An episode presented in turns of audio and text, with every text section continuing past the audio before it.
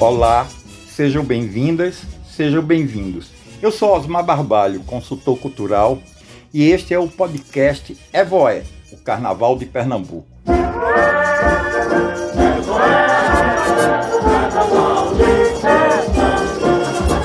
A primeira temporada do projeto Vai Ter Carnaval. A iniciativa conta com incentivo da LabPE, Lei Aldir Blanc Pernambuco, e o apoio da Fundar, Fundação do Patrimônio Histórico e Artístico de Pernambuco, Secretaria de Cultura de Pernambuco, Governo de Pernambuco, Ministério do Turismo, Governo Federal.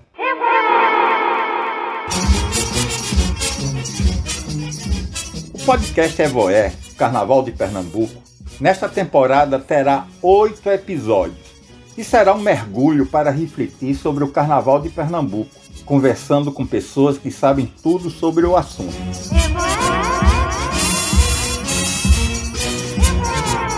A palavra evoé significa grito de felicidade, de alegria. É uma expressão de entusiasmo e exaltação. A marcha frevo Evoé, Evoé, composta pelo irmão de Capiba, José Mariano Barbosa, mais conhecido como Marabá, e letra de Aníbal Portela, é considerado como uma evocação aos carnavalescos para cair na folia. É o hino de abertura do carnaval pernambucano. Nessa estreia, vamos conversar com Manuelzinho Salustiano, presidente da Associação dos Maracatus de Baque Solto de Pernambuco militante da cultura popular, que recentemente recebeu o título de doutor honoris causa da Universidade de Pernambuco.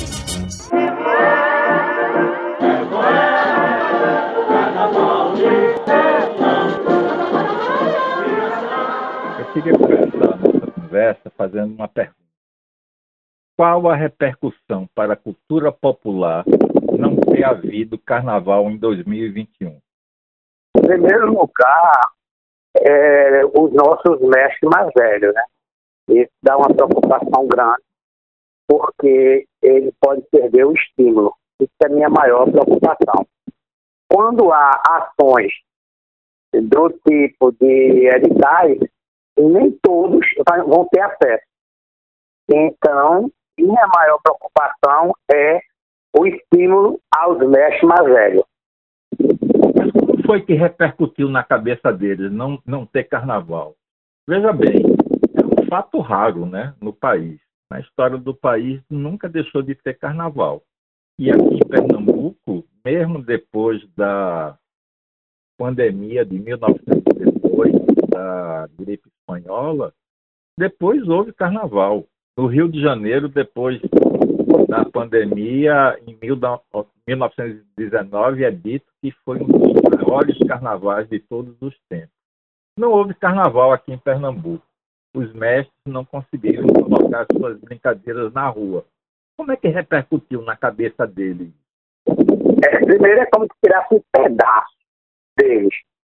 E é de uma tristeza grande. É, você imagina que no domingo de carnaval, alguns donos de maracatu ligavam para mim ainda perguntava, não posso nem bater meu terno na frente de casa. Então, você imagine uma coisa que você foi criado ali dentro, é, fica adulto, fica velho, acha que aquilo ali se torna parte da sua vida, é uma paixão, é uma religião, aquilo ali é tudo para você, e você, ao mesmo tempo, aí vem uma pandemia aí proíbe você fazer aquilo ali. É como que tirar sua parte da sua vida. É a mesma coisa. O sentimento é esse. É tirar uma parte da vida. Falando de maracatu do Baxu, normalmente no carnaval, o que é que uma agremiação, o que é que um grupo, o que é que um maracatu do Baxu faz? Ele, primeiro que você, o Baxu, você tem que pensar ele, não só o carnaval, né? das pessoas existe uma preparação de um ano todo, né? Eles começam a fazer levantamento de fantasia, o que pode aproveitar, o que não pode, depois começa a criar as novas fantasias. E daí você vai conquistando folgazão. Todo ano tem que existir essa conquista de folgazão. uma conquista que vai alguém tirar um folgazão do seu maracatu. E você vai tirar um folgazão de outro maracatu. Aqueles maracatus que tratam bem seus folgazões, eles conseguem sobreviver. Então, assim, maracatu é como que fosse uma família, né? E aí, quando a família está estruturada e o pai e a mãe cuidam dos seus filhos, os filhos vão estar sempre ali perto. Quando o, o, o pai a mãe não cuidam, sempre os filhos vai fugir, vai sair. Mesmo que ele volte, mas ele sai. Então, maracatu é isso. Maracatu é uma família que você sempre tá, tem que cuidar dos seus folgazões. E cuidar de todos os sentidos. Cuidar não é só dar uma fantasia. Cuidar é você dar atenção. Às vezes, até em problema de saúde, você tem que chegar junto do seu folgazão, visitar, ao mesmo tempo da festa, de vez em quando trazer para o seu terreiro, para você dar comida, para você dar bebida. Você sempre está conquistando. Maracatu, ele é conquista, né? Se você fugir disso aí, não, não é maracatu. Veja bem, houve o carnaval de 2020. É, acabou o carnaval, nós começamos a viver o efeito da pandemia. Mas ninguém imaginava que a pandemia durasse tanto. Então, quando acabou o carnaval de 2020, as agremiações, os mestres começaram a trabalhar, não é? Começaram Isso. a trabalhar, porque a gente só foi saber mesmo que não ia ser carnaval em 2021, lá está novembro, dezembro, né? Se não me engano, foi em dezembro que o governo do estado publicou o decreto afirmando que não, não, não haveria carnaval. E, mas é, as agremiações come, começaram a gastar. Foi a repercussão econômica de não ter carnaval. Já começou a haver débitos, ficou alguns débitos para alguns? Olha, débito sempre vai existir. Só que dessa vez agora, além do débito, a decepção, né? O medo, né? E o que é, sustentou, é, vou falar de Baco Solto, que sustentou o Baco Solto foi ele ter esse costume de criar suas fantasias logo assim que passa o carnaval. E aí, quando vem a pandemia, o que é que sustentou? Foi ele continuar dentro da sede fazendo suas fantasias. Que, como não há, para fazer fantasia, não é obrigado a estar todo mundo fazendo no mesmo lugar, então dali se distribuía para casa dos caboclos, onde existia o bordado, e na sede ficava duas, três pessoas trabalhando. Isso foi o que fortaleceu, e o resultado disso vai ser muito bom. Porque é, imagine que o cara está trabalhando sem, é, que ele não está tendo a pressão que está chegando o dia do carnaval. Então ele está trabalhando com calma. Então espero que quando tiver o próximo carnaval vai sair uma fantasia mais bonita do que a outra, porque não tinha que foi criado, foi criado com calma. Não foi criado sob a pressão que está faltando um mês para o carnaval, está faltando uma semana, está faltando um dia. Então, o que salva hoje é essa coisa de eu poder estar dentro da minha sede fazendo fantasia. Manuelzinho, vamos falar de uma outra questão extremamente importante. Qual é a relação do carnaval com a religião? Toda cultura que envolve religião, ela está bem. Aquela cultura que não tem religião, ela passa dificuldade. O, o maracatu de Baxou tem que ter seu lado da religião. E se você observar, ele está bem. E olha que a gente só tem Baxou dentro de Pernambuco. A gente não tem Baxou fora de Pernambuco. Mas ele está muito bem aqui. Por que ele está bem aqui? Ele está bem porque tem seu lado religioso, ele não banaliza a sua religião. A religião do Baco aqueles que cuidam, eles estão bem. Agora, aqueles que não cuidam, misturam com outras religiões, eles têm que. Você vê que tem maracatu aí que cria, primeiro e segundo ano, é muito bonito, daqui a pouco ele se mancha. E tem maracatus que é bem pobrezinho, mas que dura aí é, é, 50, 60 anos, 30 anos porque ele segue a risca. Então, a cultura popular, a maioria tem sua religião e ela tem que ser respeitada. Então, aqueles que têm religião pode prestar atenção que eles se seguram, eles não em extinção. E a religião do Baquisoto, o que é que você pode falar sobre isso? A religião do Baquisoto, ela começa com a Juremite. né? E a Jurema indígena é para você ficar proteção, caboclos da mata, é, oferecendo mel, fruta e flores. Agora, hoje, já tem algumas pessoas cultuando a Jurema dos Mestres, que é dos velhos das pombagiras.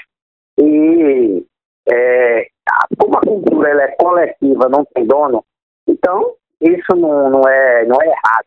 Cada um se defende da forma que pode se defender.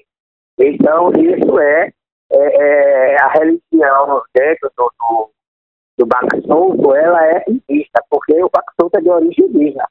Ela, ela difere em que da origem africana, Manelzinho, em termos de práticas? Olha, hoje eu já vi alguns maracatus é, até botar uma roupa de baiana, é, simbolizando o orixá. Agora, até hoje, pelo meu conhecimento, eu ainda não vi um culto de um orixá dentro do, do Baxou. Pode até existir, mas não é do meu conhecimento. Agora, dentro do Baxou, a gente tem algumas coisas de origem africana. A corte ela é de origem africana porque ela foi tirada de dentro do Maracatu de Baco Virado. Era uma imposição da Federação Carnavalesca para participar do concurso. Então, o Maracatu Baco para participar do concurso, ele teria que ter rei, rainha e dama de pato. Isso é de origem africana que vem de dentro do Baco Virado. Isso aconteceu no final da década de 70. Então, foi colocado esses três elementos é, é, dentro do, do que é de origem africana. Mas é, você vê que Dona de Passo, por exemplo, a gente chama a boneca. E dentro do barco virado é uma calunga, e que faz parte do secretismo religioso. E dentro do barco solto ela pode fazer parte de um ritual, mas ela não é do barco solto, ela é do barco virado. Aí você diz que ritual pode ser um todo, a pessoa pode botar um calço numa boneca, não há problema nenhum. Eu já vi muitos donos de maracatu calçar a sua boneca, mas eu nunca vi cultuar a boneca como orixá. Entendeu? Então, é dessa forma, como eu estou dizendo a você, a cultura ela vai se transformando, né?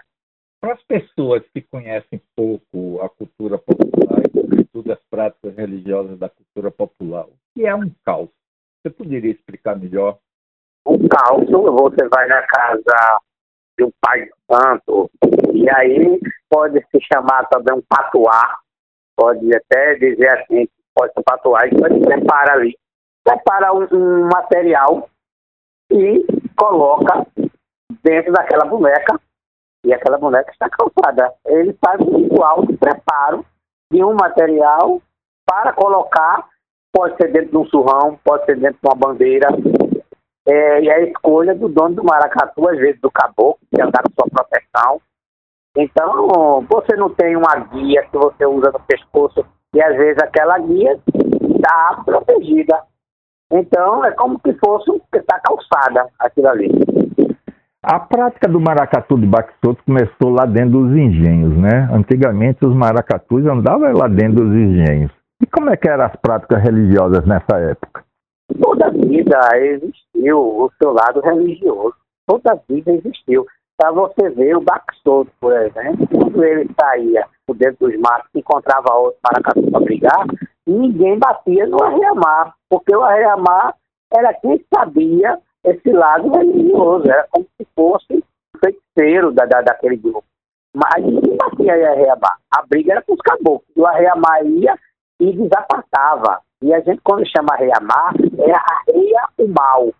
Então, quem protegia sobre o mal, geralmente era o Arreamar, e só tinha um. Hoje a gente bota como espetáculo, tem Maracatu, que tem 16, tem 15, tem 2, tem 3, mas na época era só um, e ele era, ele era que tinha a sabedoria desse lado religioso. Mas hoje em dia o Arreamar tem essa sabedoria ou é apenas um personagem? Hoje no carnaval é um personagem. Agora, nós temos a Reamar com sabedoria. Dentro de Maracatu, você vai ver um maracatu com 80 caboclos, ali você vai ter uns 10, 15 caboclos com sabedoria. Dentro do maracatu, você vai encontrar em alguns maracatus o arreamar com sua sabedoria. Aí existe. Agora são os mais velhos, né? Os mais velhos já conseguem ter disciplina. Porque você, para entrar para o lado religioso, tem que ter disciplina. Maracatu tem que ter respeito. Tem que ter respeito de mantela. Mas ao mesmo tempo você não pode proibir um folgazão de botar um surrão nas costas e porque gosta de maracatu, proibir ele brincar. Ele pode brincar, agora ele não vai ter responsabilidade de um folgazão. O que é a desobediência no maracatu de baque solto? Desobediência nos ciclos rituais.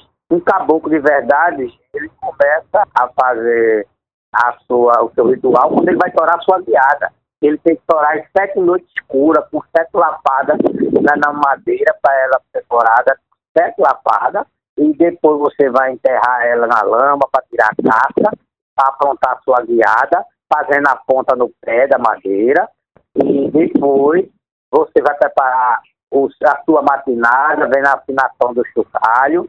A sua bola tem que ser feita por uma pessoa da sua confiança ou por você mesmo. Nem todo mundo pega na sua bola. Depois ele tem a preparação do, do chapéu. O chapéu tem que estar bem é, é, feito para não dar dor de cabeça, não estar tá pegando na cabeça, porque um chapéu pode ser maneiro como for.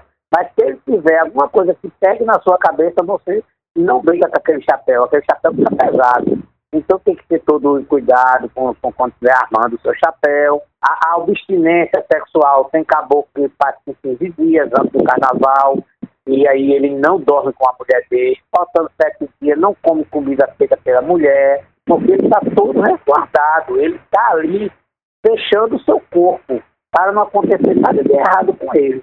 Na sexta-feira ele prepara, vai buscar seu cravo, onde está todo o segredo, e depois do, de ele pegar esse segredo do cravo, ele leva esse cravo guardado, e aí, quando for no domingo, ele acorda às 5 horas da manhã, leva uma roupa de que vai vestir de caboclo, vai para um riacho, toma seu banho, pega aquela roupa que ele estava com ela, leva para casa e chega em casa, a sua arrumação já está no lugar, tá ali separado, ele bota em cima dele. Aí ele já no sábado, ele pega, prepara seu azougue, o azougue, ele é preparado com cachaça, mel e limão, e aí bota um pouquinho de. Botava, hoje não bota mais. Pólvora, e botava na comida da casa, e nas seis horas da noite, no outro dia, quando ele está voltando, que botou a arrumação, ele vira aquele copo, e aí ele já dali já sai jogado, já sai preparado para brincar três dias de carnaval. No passado, só se comia peixe, farinha e fruta e cachaça. Então, era assim que se fazia um ritual de um caboclo. Hoje a gente vê uma agremiação aqui no Recife, né, com mais de 100 componentes, né? Desses 100 componentes deve ter 40, 50 caboclos de lança. Todos eles fazem isso? Não, não, porque hoje no Maracatu brinca furião e folgazão. O furião Qual é a diferença? É, a diferença é que o folgazão ele respeita os rituais. E o furião se diverte no carnaval, ele pode dormir com a mulher dele, não há problema nenhum. Ah, significa que a abstinência sexual não é de todo o grupo? Não, não, não. Não, porque você não tem como controlar isso. Você não tem. Um caboclo de verdade, cada ano que passa, ele vai aumentando o peso da sua fantasia e ele aguenta brincar. Um caboclo furião, ele brinca com fantasias maneiras. E, e, outra coisa, ele dorme em casa. O verdadeiro folgazão, ele dorme na sede. Ele, ele se resguarda em tudo para não ser pego de calça curta. O que é ser pego de calça curta? Calça curta é quando você não é, faz um ritual e aí desobedece. Aí você fica doente, aí você não brinca seu carnaval, entendeu? Você tem que seguir todo o ritual. E outra coisa, aguentar com sua fantasia. Você tira, por exemplo, é, tem caboclo que brinca com a fantasia pesando 40 quilos. E ele aguenta brincar os três dias, e ele é velhinho e aguenta caboclo novo que não aguenta brincar com uma fantasia maneira de 10 quilos, brinca o primeiro dia, no segundo já está todo assado, já está sentindo dor na costa. Por quê? Porque ele não é preparado para aquilo. 40 quilos de peso de uma fantasia. É composta de que essa fantasia, Manelzinho? Em detalhes.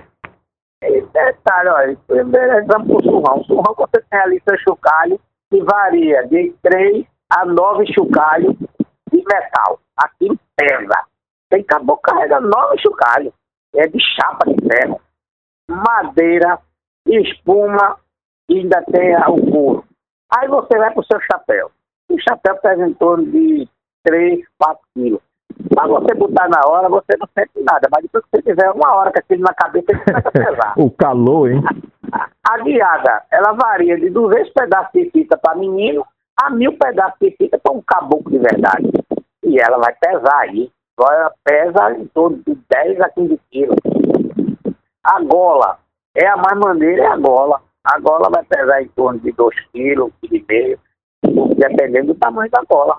Isso é uma coisa que você tem que ir juntando tudo. Se você não tiver um preparo, não tiver um conhecimento, você não aguenta. Muitos dizem que hoje o maracatu de baque solto é mais um espetáculo do que esse ritual todo que você descreve. O que é que você me diz sobre isso? Eu acredito sim. Maracatu ele está se tornando a cada dia espetáculo. E, e, mas enquanto que existir os mais velhos, os nossos mestres, dentro do maracatu, vai ser o maracatu verdadeiro. A gente que está dentro do maracatu, a gente sabe que a gente tem que se adaptar ao novo mundo, tem que ter beleza para a gente manter, manter nossa cultura viva. Ao mesmo tempo, a gente sabe segurar o verdadeiro baixo, que hoje é o verdadeiro baixo, por enquanto, dentro do terreiro. E daqui um dia também o terreiro vai se tornar espetáculo também. Existem mais de 100 maracatus de baque solto. E olha, que a gente está falando muito de maracatu, a gente não está falando da cultura popular de uma maneira geral. Mas existem mais de 100 maracatus de baque solto. Diante de todas essa, essas mudanças culturais, não ter carnaval, falta de estímulo, esses 100 maracatus vão sobreviver? Não, de maneira alguma. Por que, Manuel? A gente vai ter uma queda muito grande, porque você, quando está num pico de trabalho, geralmente um maracatu se acabar nascia dois. Hoje, nasce um, morre três. E tem essa coisa do fenômeno, a falta de estímulo aos terreiros. Então, não existe é, política pública para estimular terreiro. Existe política pública para estimular espetáculo em palco. E outra coisa, os mais velhos não têm acesso aos editais para ele estar no espetáculo. Tem mais isso, e quando ele participa, é porque tem um produtor que chegou ali e para botar ele, inserir ele nesse mundo. Quando ele encontra um produtor sério, que trabalha com honestidade, ele está bem. Mas quando ele encontra um que não tem uma seriedade, corre um risco seríssimo daquele mestre se decepcionar e eu não quero mais. Então, a gente hoje corre o risco de, de, de toda a cultura popular terreiro, e que isso não é só para maracatu de Bacoto, não. Estou falando isso para cavalo marinho, estou falando isso para todo, para frevo, para tudo. Tudo isso pode se tornar um espetáculo de palco e a, e a essência, ela, ela, ela se perdeu. E por que a cultura popular deve ser cuidada? Você gosta muito de usar essa palavra, cuidada. Ela é um patrimônio de família e de amigos. Ela conta uma história de um povo, uma história de uma comunidade, de uma cidade. A partir do momento que a gente não cuida, eu acho que a cultura ela pode ser espetáculo, mas ao mesmo tempo ela tem que ser cuidada. É, é, eu acho que tem que ter um equilíbrio. Então, quanto que as pessoas dizem, ah, não, mas eu ganhei é, 200 mil no edital. Mas qual é a contrapartida desse edital?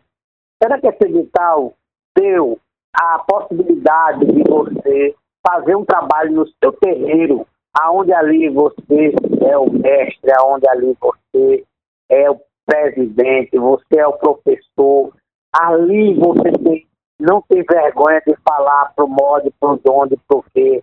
Ali você bate um bombo, seus filhos, seus netos dançam. Ali é você domina.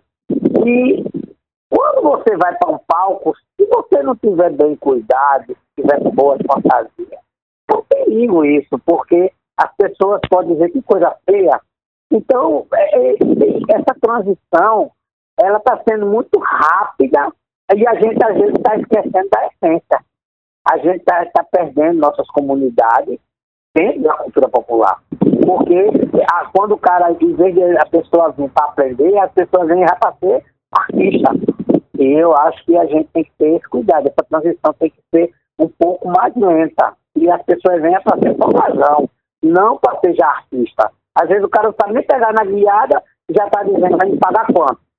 E aí vamos perder a nossa essência. Eu não estou sendo contra a qualidade, eu estou tendo uma preocupação. Será que as pessoas vão aprender como eram os rituais? Só que aprende no terreiro. A faculdade da cultura popular é o terreiro. Por que é o terreiro, Manelzinho?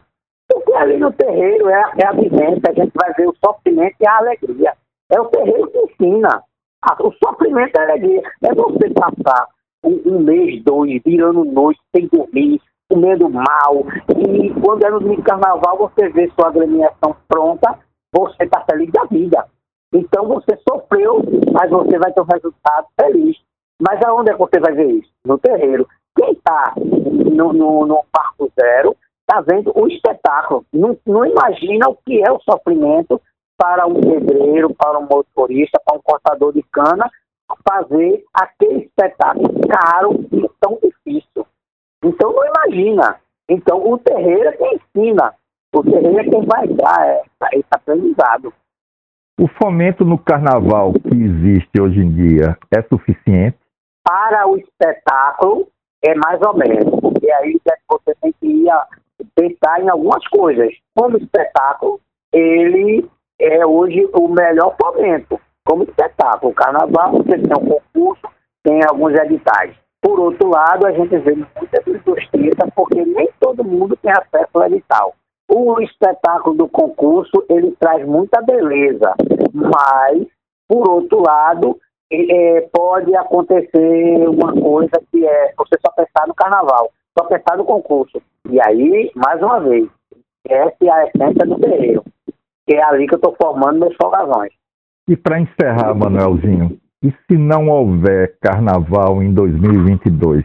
A, a tristeza aumenta e, mais uma vez, vai diminuir muito a cultura popular no Estado. Porque, por outro lado, isso poderia, se tivesse ações com responsabilidade, com cuidado, com sensibilidade, poderia fortalecer os terreiros.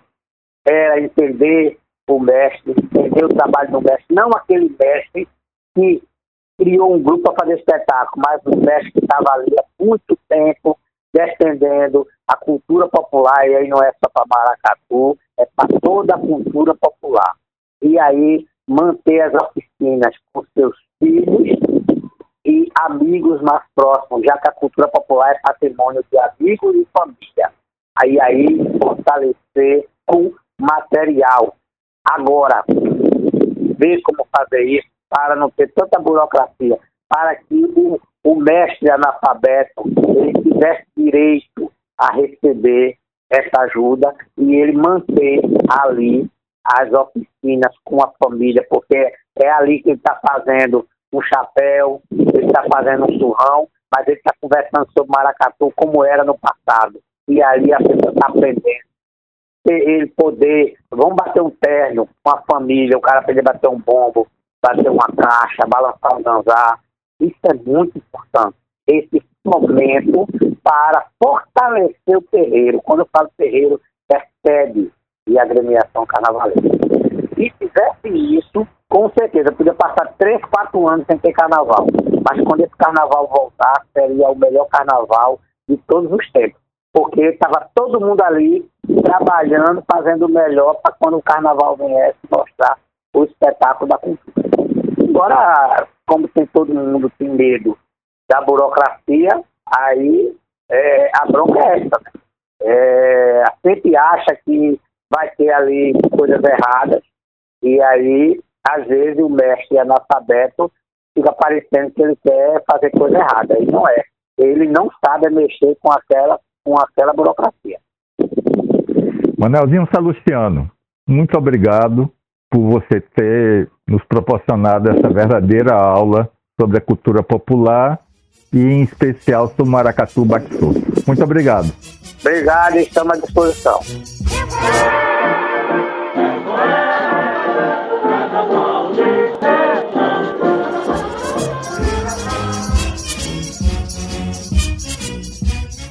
Este é o podcast Evoé, Carnaval de Pernambuco. A edição é de Bill Quirino e Michel Tito, e a publicação é de Peu Barbalho.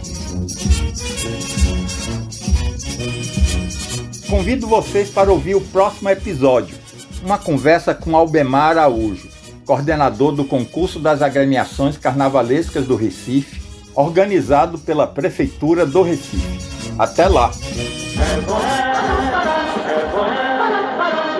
É carnaval de